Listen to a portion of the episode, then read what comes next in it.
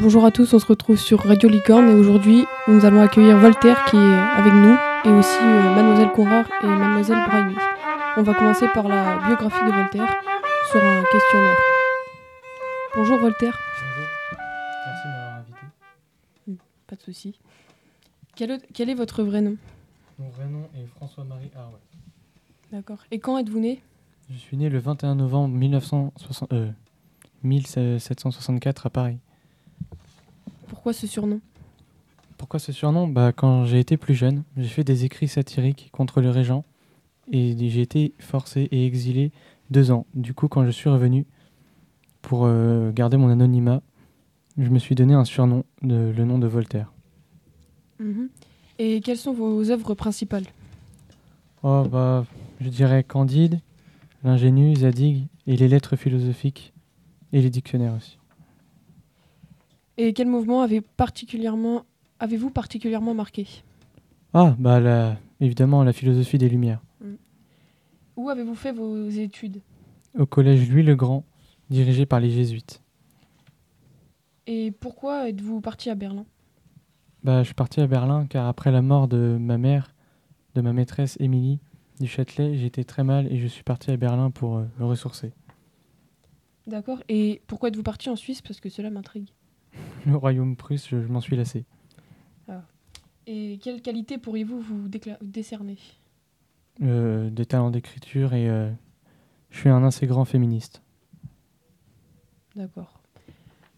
Nous allons suivre avec la bibliographie présentée par Imen Brahimi. Euh, bonjour euh, mademoiselle Conrard, euh, bonjour Voltaire.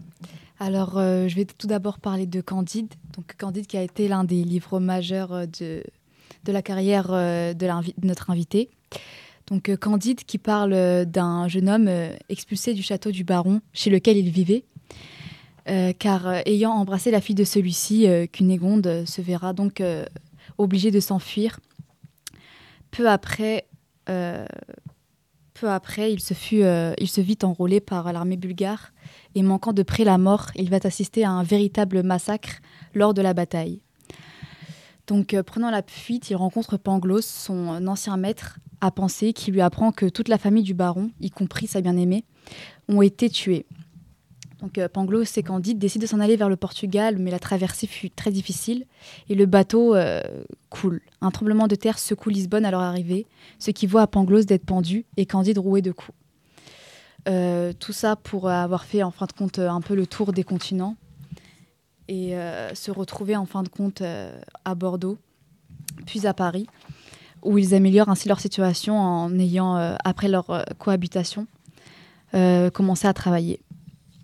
Ensuite, euh, on verra aussi le livre Zadig, qui euh, fut aussi un livre majeur. Donc, euh, parlant d'un jeune homme qui, se nomme, donc Zadig, qui vit à Babylone et qui a tout pour être heureux car il est jeune, intelligent, beau et riche. Il pense que le bonheur est possible, mais il va vivre toute une série d'aventures qui le changera sûrement d'avis. En fin de compte, il rencontra, il tomba amoureux de l'épouse de la reine, du roi, qui se nomma Astarté.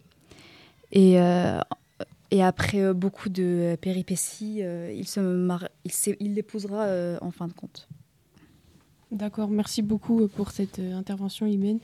Et euh, l'émission s'est terminée. Je vous remercie à vous tous de votre venue. Merci, Merci. Voltaire, merci Imen.